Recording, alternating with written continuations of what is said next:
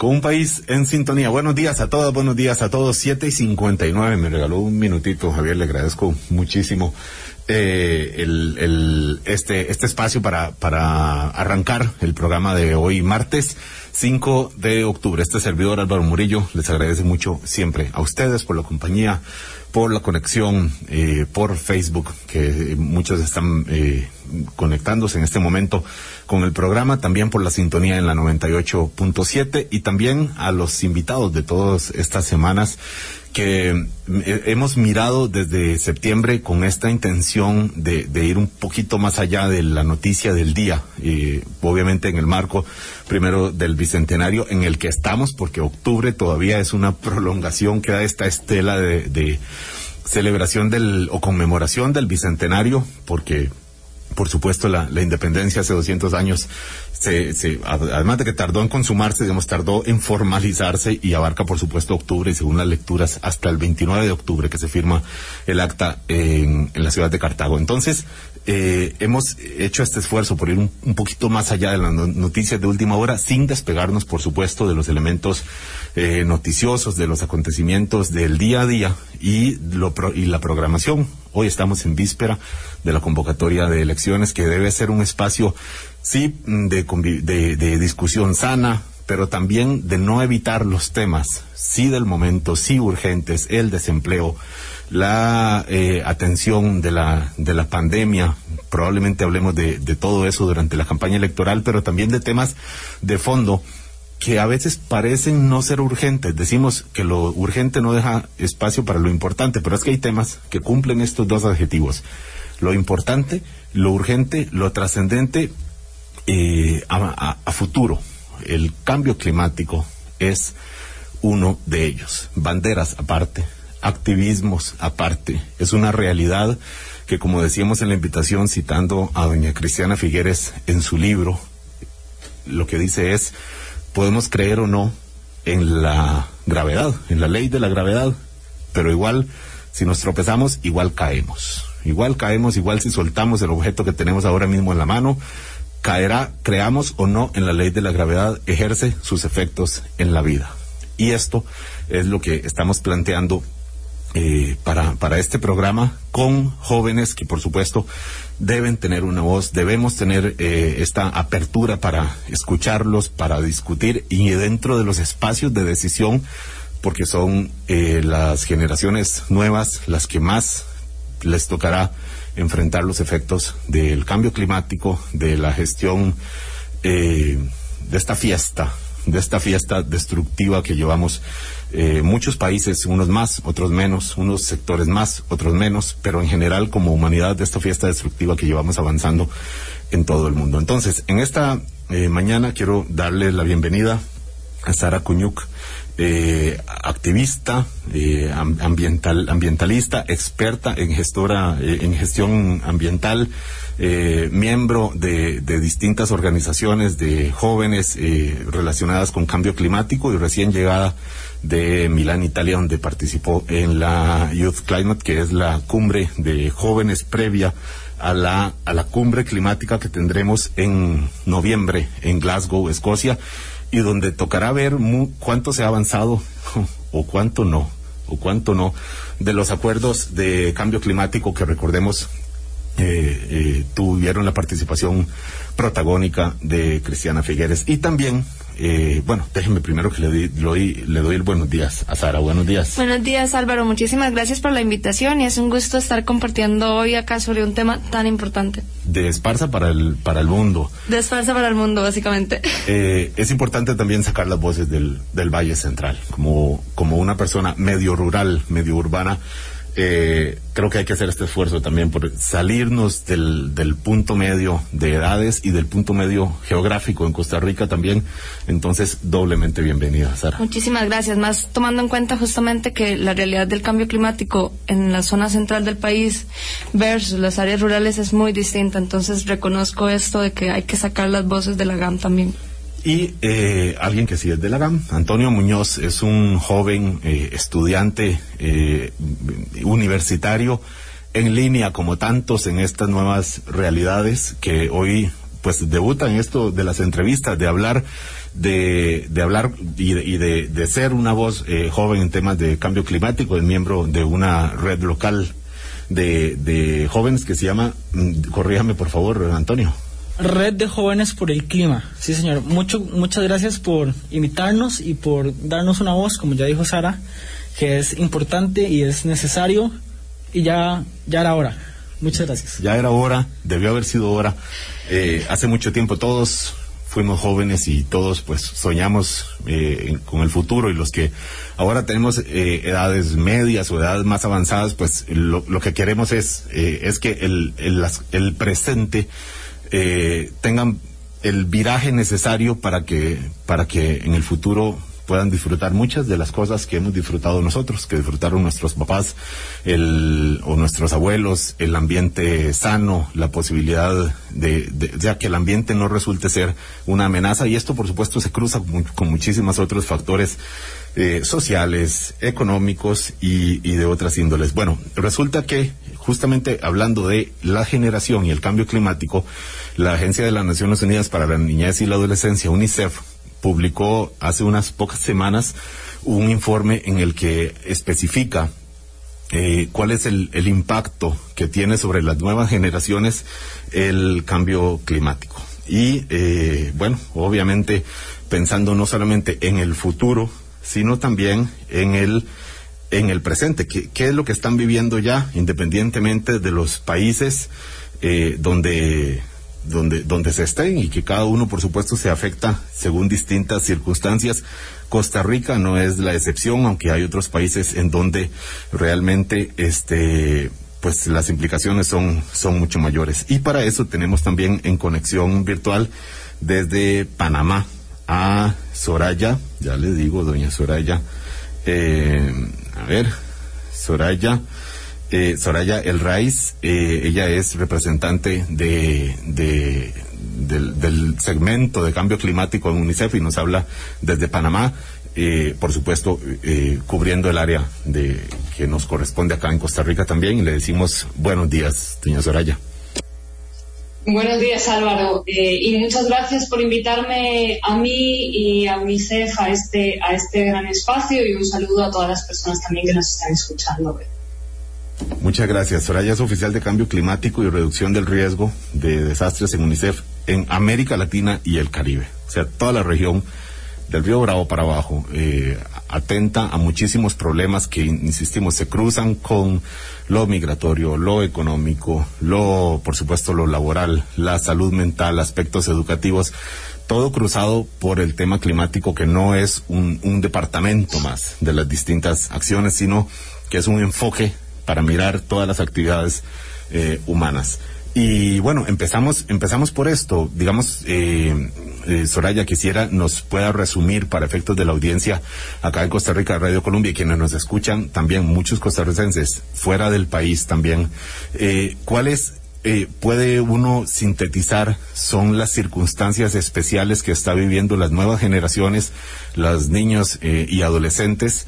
Eh, y incluso un poquito más allá, jóvenes podemos eh, incluir en temas de cambio climático. ¿Cuáles son las implicaciones actuales, doña Soraya?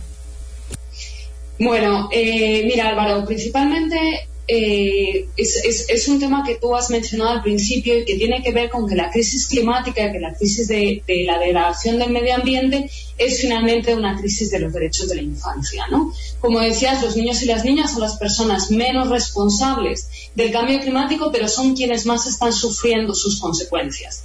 Esto atiende principalmente a que ellos y ellas no son adultos de pequeña talla, eh, tienen unas características sociales, cognitivas, biológicas, inmunológicas, que les hacen mucho más sensibles al estrés y a la privación que deriva eh, que deriva en este escenario consecuencia del cambio climático y de la degradación ambiental. ¿no?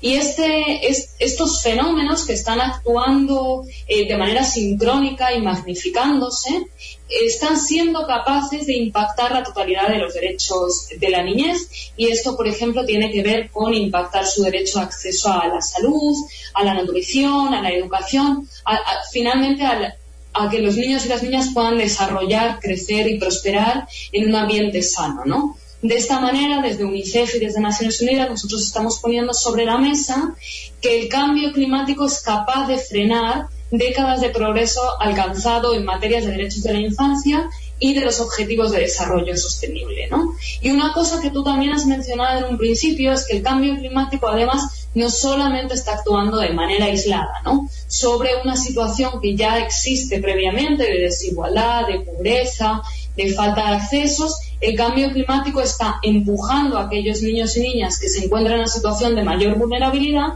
a escenarios todavía más adversos creando o perpetuando esas brechas de desigualdad y pobreza que incluso no solamente están afectando a los niños de ahora, sino que serán capaces de afectar también a los niños del futuro, ¿no? A los hijos e hijas de nuestros propios niños.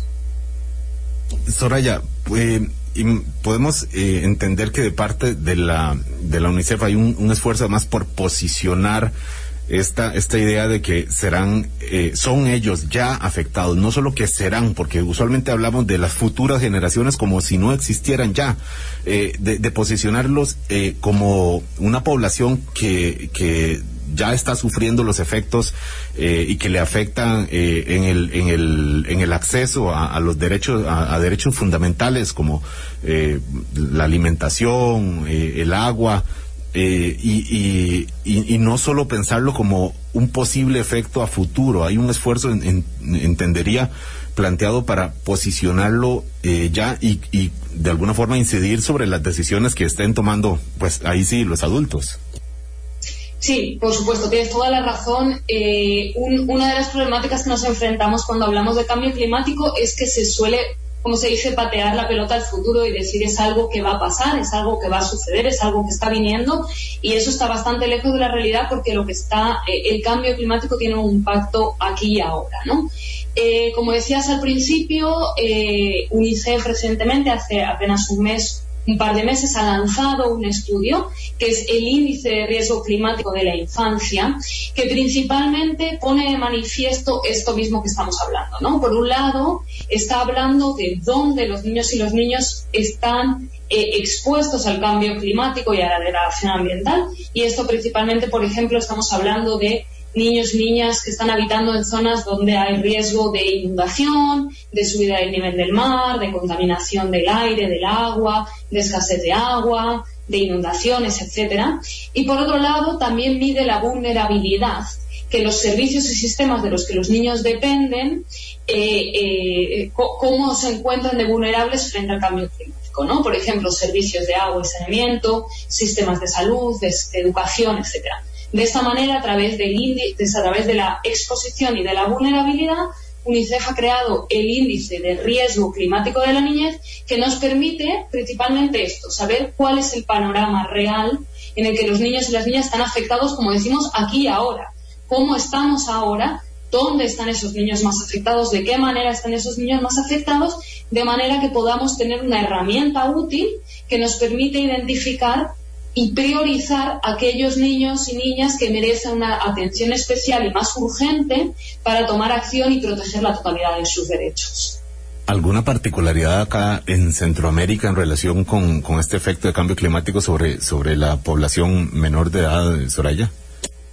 Sí, mira, eh, eh, principalmente los principales hallazgos que este estudio, que este, que este informe nos está dejando, es que los impactos climáticos y ambientales ya están afectando la capacidad de los niños y las niñas para acceder a los servicios esenciales, ¿no? Por ejemplo, en Centroamérica, a finales del año pasado, después de los huracanes Eta y Ota, que eh, sabemos que existe una vinculación entre los efectos adversos y catastróficos con el cambio climático, porque el cambio climático está aumentando no solamente la frecuencia, es decir, la cantidad de eventos, de huracanes, por ejemplo, que se están dando, sino cuán destructivos son estos. Pues el año pasado, a consecuencia, cuando pasó ETA y OTA, eh, por ejemplo, se destruyó eh, los medios de vida en muchas familias, lo cual obliga a los niños y a las niñas a tener mayores responsabilidades en sus familias y en algunos de los casos incluso a incorporarse al mercado laboral. Y, por ejemplo, otra de las cuestiones que también sucedió fue la pérdida de escuelas, ¿no? incluso de caminos, lo cual impedía el acceso a las escuelas y ponía en jaque el derecho a la educación de la niñez, ¿no? Por lo tanto, el cambio climático está eh, afectando también la capacidad de acceder a los niños y las niñas a servicios y sistemas, lo cual también tiene otro impacto de vuelta, ¿no? Cuanto, cuanto peor eh, son estos servicios o cuanto menos acceso se tiene a estos servicios, menos capacidades tienen los niños para enfrentar el cambio climático. Poniendo un poco esto en números, de manera que también eh, eh, los espectadores que nos están escuchando y viendo hoy puedan entender un poco la magnitud de lo que estamos hablando, en América Latina y el Caribe, en la región, tenemos que nueve de cada diez niños, es decir, prácticamente la totalidad de los niños y las niñas, están siendo expuestos o están siendo afectados por al menos dos crisis climáticas y ambientales superpuestas, ¿no? Como decíamos, por ejemplo, inundaciones, eh, olas de calor, eh, escasez de agua, etcétera, que además no actúan de forma aislada, sino que se superponen y se magnifican. También para dar otros números más y, poder hacer esto un poco más entendible, tres de cada diez niños están expuestos a, la escasez de agua y tres de cada cinco están expuestos, por ejemplo, al dengue, como una enfermedad que es altamente sensible a las condiciones del clima y medio ambiente. Y aproximadamente la mitad de los niños y las niñas de América Latina y el Caribe están expuestos a humos tóxicos, a una calidad del aire que está por debajo de los estándares marcados por la Organización Mundial de la Salud. Gracias, eh, Soraya, que nos habla, Soraya del Rice, de, oficial de, UNICEF para temas de, cambio climático en América Latina y el Caribe. Seguimos acá eh, conectando ella desde Panamá y aquí en la cabina de 98.7 con Sara Coñuc, eh, gestora ambiental y activista de eh, contra el cambio climático, y Antonio Muñoz, que es un estudiante de ingeniería con énfasis en energía de una es costarricense y es estudiante en una universidad en China, de momento virtual y apenas se pueda eh, cruzará el Océano Pacífico para instalarse y, y abrir mundo en un tema que evidentemente va muchísimo más allá de las fronteras de, cada país. Entonces, cuando hablamos de estos números, del efecto que está teniendo las nuevas generaciones eh, aquí tan cerquita como, como en nuestro propio barrio, en nuestro cantón, en nuestra provincia, eh, claro, entonces decimos, bueno, eh, las nuevas generaciones que tienen para decir, o les queda solamente atenerse a lo que queramos hacer los adultos eh, sobre, sobre el, mundo en el que van a vivir. Y en general uno parte de que hay una conciencia, y no sé si lo hablo desde un optimismo un poco iluso, una conciencia en las nuevas generaciones, eh, Sara, de, del problema de cambio climático. Los que tenemos hijos pequeños, eh, la idea del, del reciclaje, del ahorro del agua, de apreciar el valor de un simple árbol en mitad de, un, del patio, de un campo verde, de una plaza, eh, o de un o de un animal eh, o la idea de, de, que ya no pensemos que el agua es un recurso inagotable etcétera. En general podemos pensar que hay una mayor conciencia en las nuevas generaciones por estos temas eh, más allá de lo que pensemos o digamos las los adultos. Sí de hecho Álvaro yo creo honestamente que este informe, por ejemplo, lo que vino fue a demostrar algo que las personas jóvenes ya venían viendo, ya venían viviendo y que además las personas jóvenes y adolescentes, ¿verdad? Porque estamos hablando de que hemos sido una generación que ya ha visto cómo ha ido cambiando el clima, ¿verdad? Que ha visto cuáles han sido estos efectos sobre nuestras realidades y que si yo me pongo, por ejemplo, a recordar, y creo que esto es algo que tal vez las personas de mi edad, tengo 26 años, que las personas de mi edad van a poder recordar es cómo los climas van cambiando en torno al país, ¿verdad? Cómo de repente lo que vimos durante nuestra infancia ya no se acerca a eso. Entonces somos una generación que nos ha tocado ver cómo ha ido cambiando esto mientras también vamos viendo lo que llamamos la inacción, ¿verdad? Cómo ha ido costando que los tomadores de decisiones pongan esto sobre la agenda. Y eso poniendo el contexto de Costa Rica, donde por dicha ha sido un tema este medular dentro de la agenda política país. Pero si lo vemos en un contexto centroamericano, latinoamericano, incluso más global, pues ha sido un tema difícil de manejar, ha sido un tema en el cual no hay consenso al respecto, en el cual ha costado más motivar toda esta acción. Entonces yo creo que ante esta inacción es que las personas jóvenes también eh, sentimos como lo que ahora llamamos como esta rabia, ¿verdad? Como esta, este malestar que se ha ido transformando en acción. Entonces, ya como que hay una molestia de que no queremos esperar a ver qué va a pasar, no queremos esperar a, saber si al final los tomadores de decisiones y las tomadoras de decisiones van a, a, tomar las medidas adecuadas ante lo que estamos viviendo, sino que las personas jóvenes han empezado a tomar este rol dentro de los espacios de toma de decisiones. Y yo creo que eh, por ahí también rescato muchísimo el esfuerzo que ha hecho UNICEF justamente por poder acompañar a las personas jóvenes dentro de estos espacios, en poderles acompañar para que todas las propuestas que están haciendo, estamos haciendo, puedan ser incorporadas dentro de esta agenda. Entonces, en efecto, tenemos una mayor conciencia, considero yo, y, y, es algo que, que nos llena, ¿verdad?, como generación, pero no es una conciencia que se queda solo en esto que vos decís como de que admiramos la naturaleza, sino que sentimos que hay algo que hacer y lo transformamos en propuestas. Eh, esto eh, aquí involucra al otro invitado que tenemos aquí en la cabina. Antonio Muñoz tiene solamente 18 años y digo solamente porque realmente eh, es, mm, viene, viene, saliendo de lo que técnicamente conoce uno como adolescencia. Es un ciudadano de pleno derecho y probablemente vaya a votar si estará aquí en Costa Rica o si acomoda sus asuntos consulares en caso de que esté en China.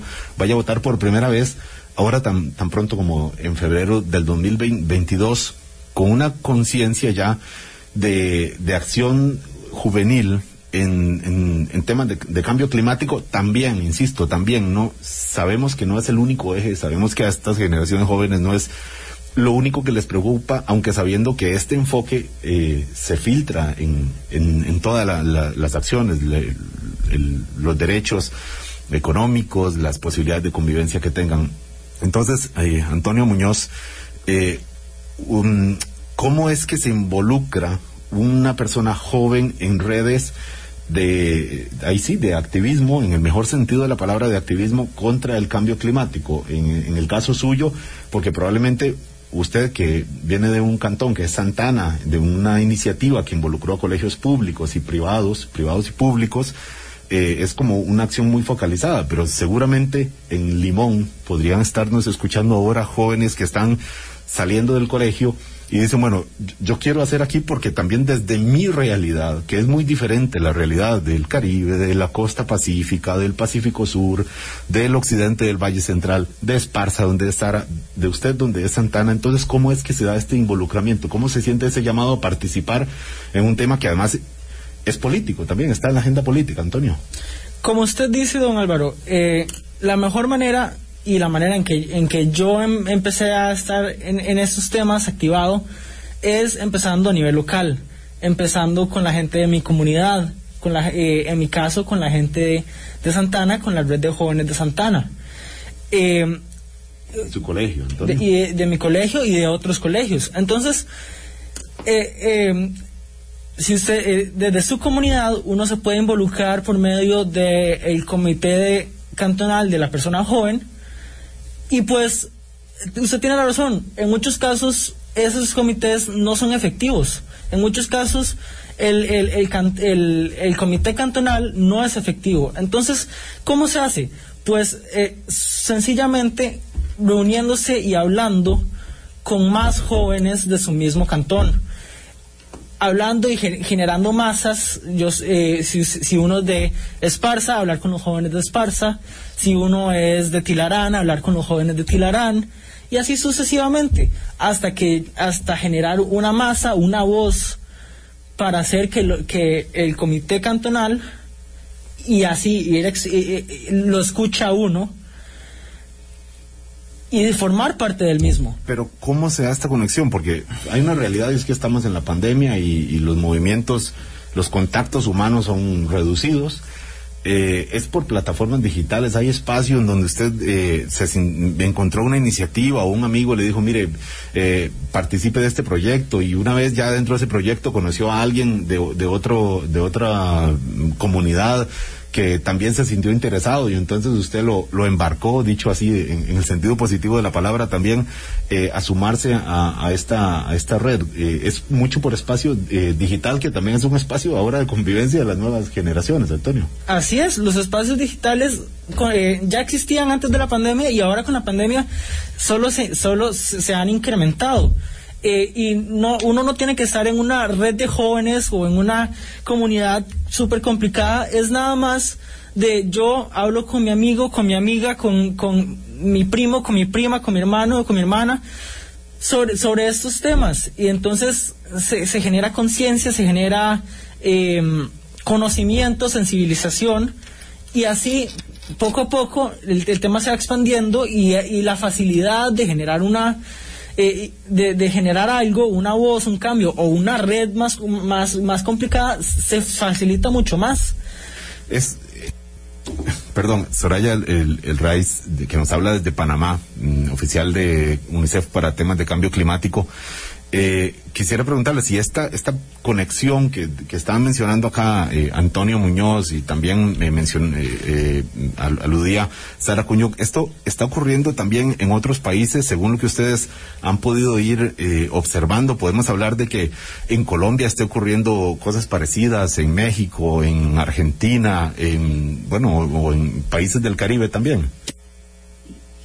Bueno, eh, totalmente eh, eh, eh, sí, o sea, la juventud en América Latina y el Caribe, como decíamos al principio, los niños y niñas y adolescentes y jóvenes son las personas que están siendo más afectados por el cambio climático, pero no son solamente víctimas pasivas, ¿no? A nivel de toda la región, a nivel de América Latina y el Caribe, los jóvenes se están juntando, se están agrupando, están levantando sus voces y están haciendo una demanda que es totalmente legítima hacia sus gobiernos, hacia los gobiernos de la región, donde se está demandando una acción más ambiciosa, urgente y necesaria para, eh, eh, para, enfrentar o para tomar una acción eh, por el cambio climático y el medio ambiente que, como decíamos, eh, bueno, estamos en un escenario actualmente en el que muchos de estos efectos e impactos son irreversibles porque ya estamos muy avanzados, ya teníamos que haber tomado acción antes, pero no está todo perdido, ni mucho menos. ¿no? Estamos en un momento en el que todavía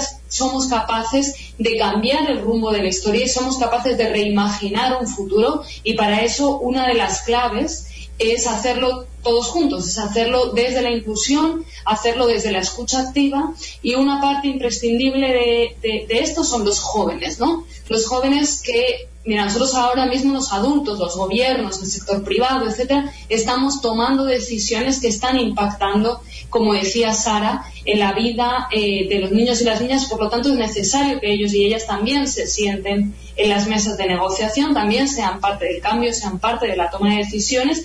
Y no es que simplemente nosotros tengamos que darle espacio, es que ellos y ellas ya están alzando sus voces y ya están haciendo esas demandas y haciendo esas exigencias.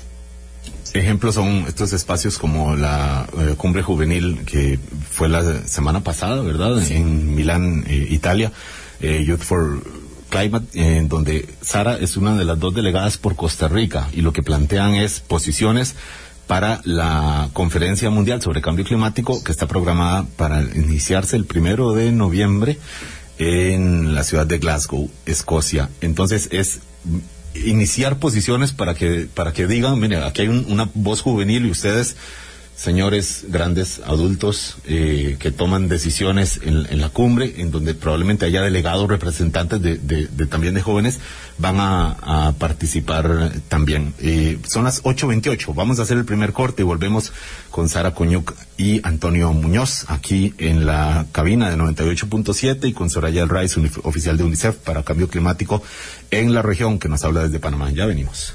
Hablando claro. Colombia. Con un país en sintonía 8.32 de la mañana. Antonio Muñoz, un joven eh, activista por el cambio climático, y Sara eh, que también es activista, consultora eh, y mm, profesional en gestión de recursos eh, naturales acá en la cabina de 98.7. Sara, usted participó como delegada en la, en la cumbre juvenil que se realizó la semana pasada, decíamos, en, en Italia y que pretende incidir en lo que se vaya a discutir o a decidir eventualmente en la cumbre de noviembre en Glasgow, eh, ya no solo juvenil, sino general. ¿Qué es lo que está planteando? En general, la capa juvenil en temas en lo internacional. Yo sé que hay unas particularidades cuando la delegada viene de Costa Rica en relación con otros delegados que pueden venir de, ir de otros países y pues Costa Rica tiene su particularidad en temas de asuntos eh, ambientales, dichosamente mucho de eso en positivo, pero en general, ¿qué está planteando las redes juveniles en relación con la cumbre que se avecina en Escocia?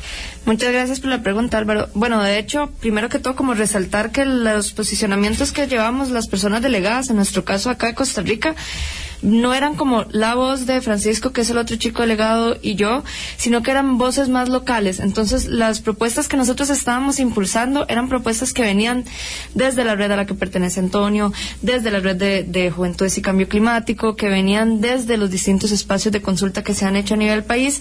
Y básicamente, nosotros tratamos como de meter un poco de ambición, porque en efecto, cuando uno participa en estos espacios, normalmente tiene como una carga extra de, de ser Costa Rica, ¿verdad? Y yo creo que eso es algo bastante positivo porque permite impulsar acciones más ambiciosas. Cuando hablamos de acciones más ambiciosas en materia de cambio climático, estamos hablando de acciones que, que, tienen un mayor esfuerzo, que, que, buscan un alcance mayor de lo que ya se está logrando. Y pues como les comentábamos antes, las acciones actualmente están faltando esta ambición. Entonces, de cara a la COP26, a esta cumbre que, mencion que mencionás, lo que se está impulsando es principalmente una mayor ambición de las medidas tanto en mitigación como en adaptación, financiamiento, pérdidas y daños, que son temas además primordiales para un país como Costa Rica por toda su vulnerabilidad y también por todo lo que estamos hablando del tema de la niñez y cambio climático. La ejecución básicamente de medidas que ya se han tomado, pero, pero para que se muevan, para que Exacto. no nos quedemos como, bueno, ya acordamos lo que acordamos y ahora crucemos los dedos para que, para que ocurra. Eso no, no ocurre, hay, hay que hacerlo, es, es más o menos lo que está planteando. Exacto, e, es eso y traer un poco los objetivos hacia el futuro más cercano. ¿Por qué? Porque cuando hablamos de esto nos quedamos en 2050. Y en 2050 probablemente muchas de las personas que están tomando en este momento decisiones ya no van a estar.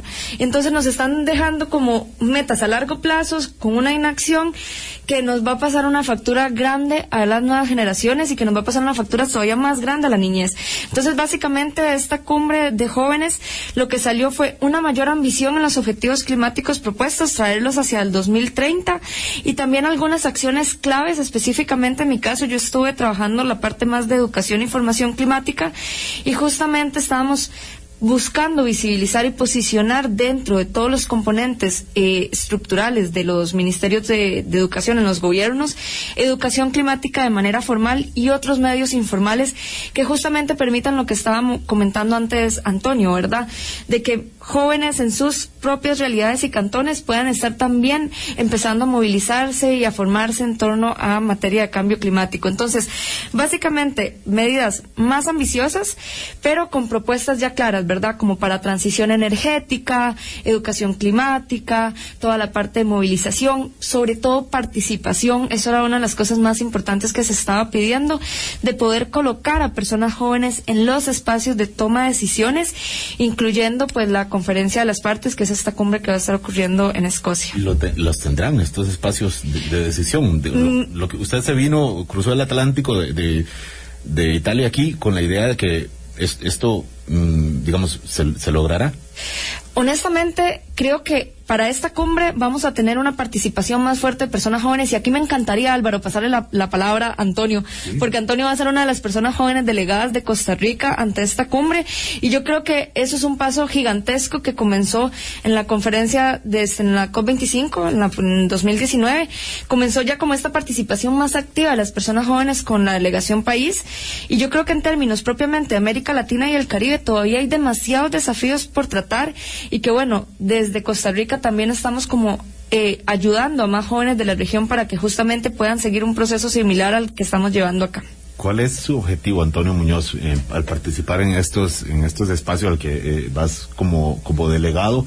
Imagino que como delegado, por tanto, representante de lo que piensan también sus compañeros de la red juvenil eh, por, el clima, de, no sé, sus excompañeros de colegio, sus amigos de, de, de la vida. Imagino que vas ahí como sobre todo eso, como un representante, ¿cuál es el, propósito y, y, qué lleva para, para decir, para plantear? Llevo muchos objetivos, entre ellos los mayores dos. Primero, ir como representante de los jóvenes, de los jóvenes no solo de Costa Rica, pero también de Latinoamérica, de la región. Queremos eh, mos, eh, mostrar y estar involucrados en los procesos de toma de decisión saber cómo se, se toman cómo, cómo, se toman las decisiones, por qué, qué, qué, qué es lo que hace que, que, que, sucedan, ¿verdad? Y estar involucrado en, esto mismo. Ah, no, no podemos decir que queremos, queremos A, B y C sin estar involucrados en cómo se hace A, B y C. Claro, primero conocer qué es lo que se está cocinando para luego decir, bueno, nuestra visión desde los jóvenes es tal o cual. Correcto. Y añadiendo lo que ya dijo Sara, el tema eh, de la ambición, de, de, de cómo, la, como Costa Rica y la región es de las más ambiciosas a nivel regional eh, y del mundo. Entonces, sin, al nosotros, al, ir allá como parte de la delegación, como Costa Rica y como una delegación bastante joven, estamos diciendo, estamos haciendo el enunciado de que queremos más, queremos, eh, Costa Rica es un país ambicioso y que, y que, y que exige que los jóvenes seamos, seamos parte de, y también genera, eh, hace que Costa Rica sea más grande, más, más, más, influyente. Influyente, correcto. Eh, la sola presencia puede pensar uno de rostros jóvenes en estos espacios, aun si no hablaran nada, cosa que por supuesto no es lo, lo que va a ocurrir, es un recordatorio de que ahí están y es por la vida de ellos que pasarán muchas décadas pagando las consecuencias de lo que se haga o de lo que no se haga y ojalá sean consecuencias eh, digo, pagándolas o ojalá fuera disfrutando las consecuencias de lo que podamos hacer eh, ahora mismo. Hay la idea de que cada vez hay una conciencia mayor de abrir los espacios a las nuevas generaciones.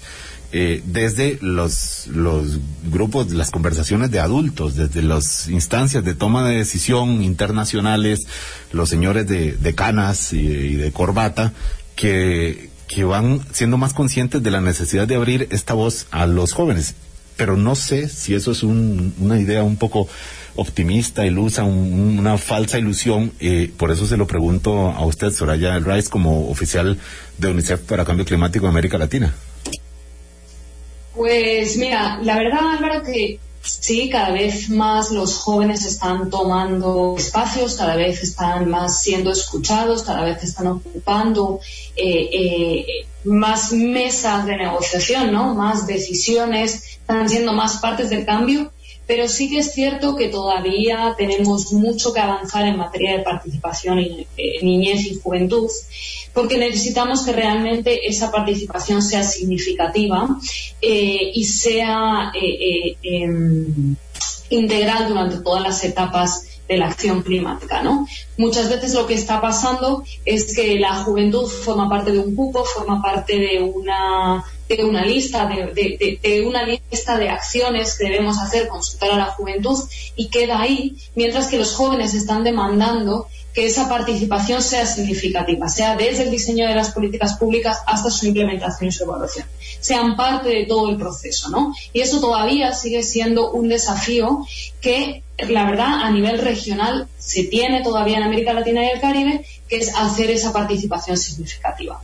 Además, no solamente para abordar las necesidades y las voces de los jóvenes, no solamente necesitamos que ellos y ellas estén sentados en la mesa de negociación, sino también necesitamos otras cuestiones que tienen que ver con el darles a ellos el espacio propicio para que ven, para que, para que se desarrollen de una manera plena, para que puedan llegar finalmente a esa negociación, a esa toma de decisiones de una manera adecuada.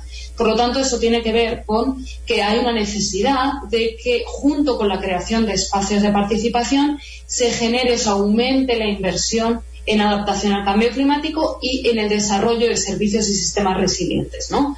nosotros sabemos que eh, eh, la pobreza, que la desigualdad, que la falta de accesos, por ejemplo, a la educación, a la salud, al agua y al saneamiento, está determinando la capacidad que también tiene un niño de convertirse en un adulto.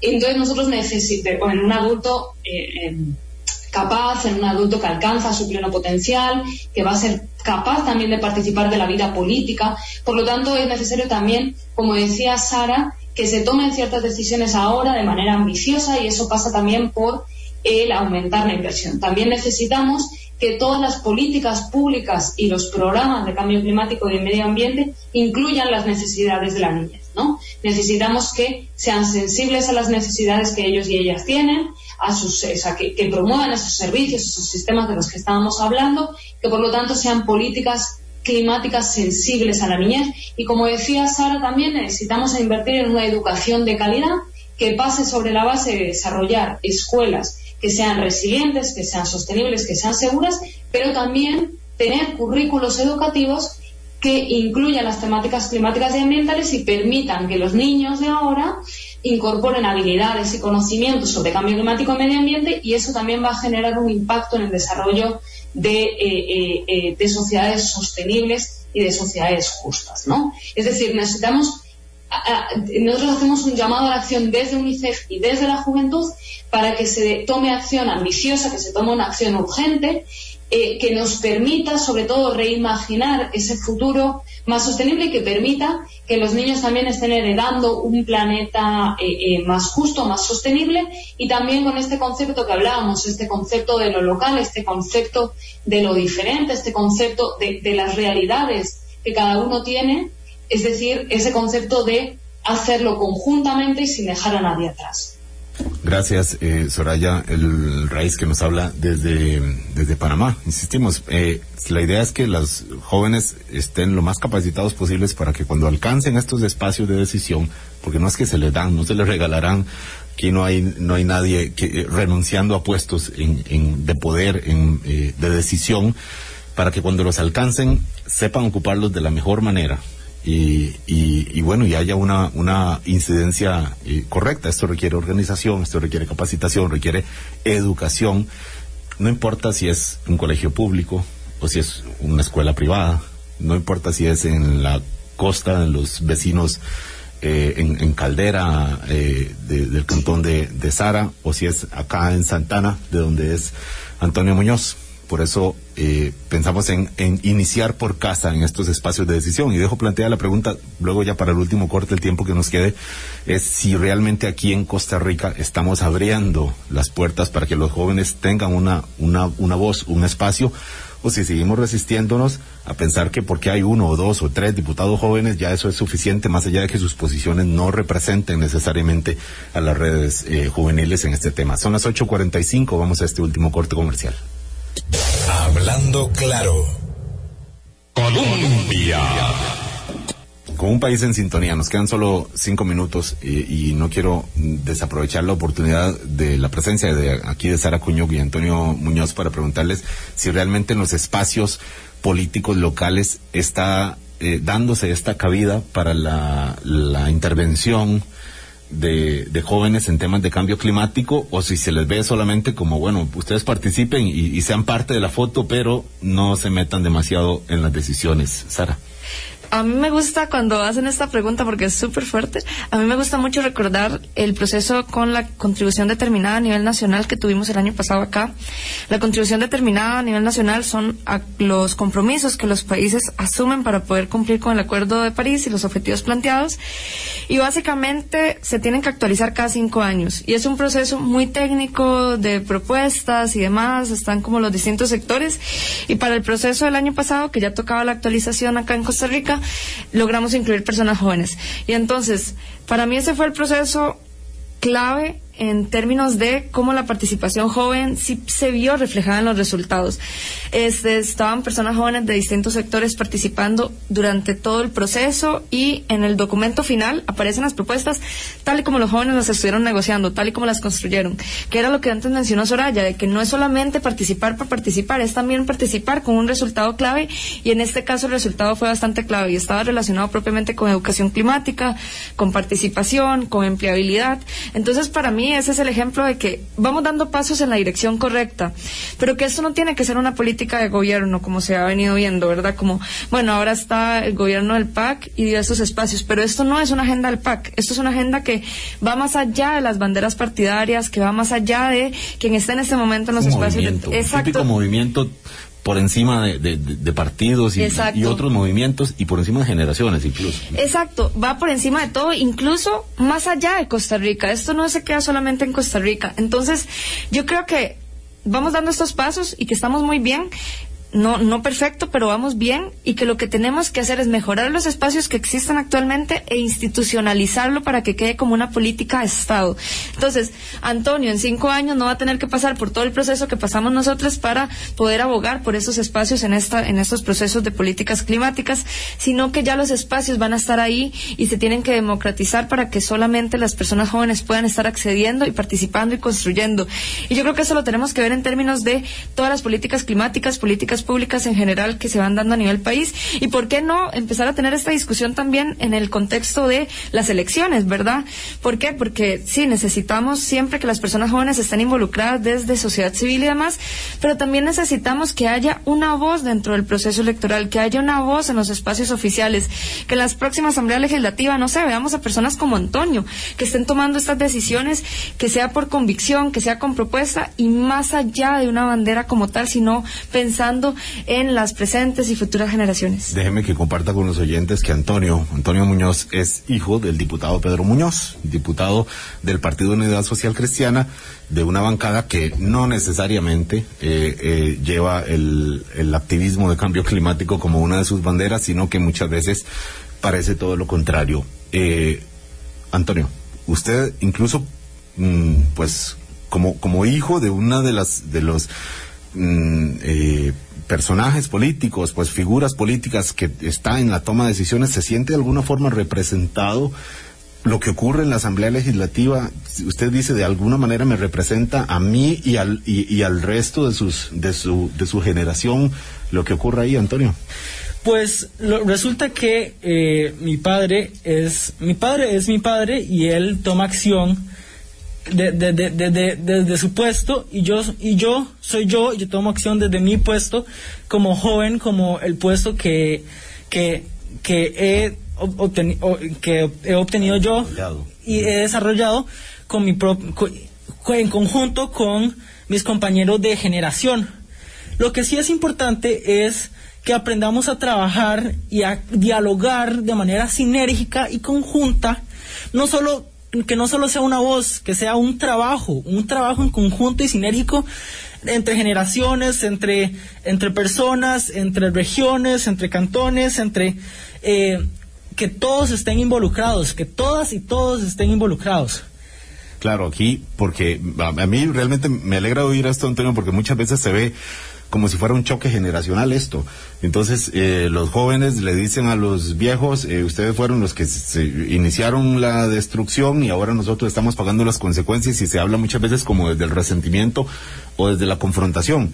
Y esta posibilidad de hacer incidencia, que es la palabra que ha usado eh, también eh, Sara, o de, de diálogo, eh, tanto como en un como en un eh, como en una misma familia como es el caso suyo Antonio realmente eh, da, da la idea de que de que hay que escapar de esta idea polarizante de nuevas generaciones contra los los viejos o contra los jóvenes que es una cosa que además puede eventualmente plantearse en la campaña electoral y hay que trabajarlo con cuidado verdad Correcto, correcto. Eh, más bien, de, polarizándonos, como usted dice, es la manera en que, en mi opinión, no se hacen las cosas. Así solo eh, habrá resentimiento y, como digo, no, se, no sería de una manera conjunta y sinérgica. Tiene que haber un diálogo y, un, y compartir ideas. ¿Por qué?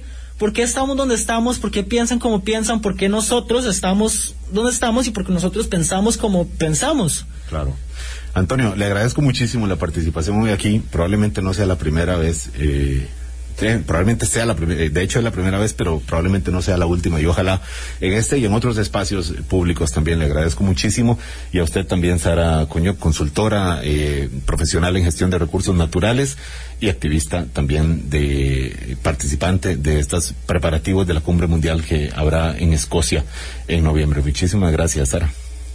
Muchísimas gracias Álvaro, de verdad. Y yo quisiera nada más añadir a esto que estaba mencionando Antonio, que él dio en una palabra que es súper clave, los diálogos intergeneracionales. Al final, en esto nos va a tocar también hablar con personas que, como vos decías al inicio, que no creen en el cambio climático, pero que el cambio climático va a seguir pasando. Entonces, yo creo que la, el camino es al final ir sumando a más personas y, y tratar de que todos estemos en la misma agenda. Muchísimas gracias también, Soraya El Rice, representante de UNICEF para temas de cambio climático, nos habla desde Panamá. Hasta luego.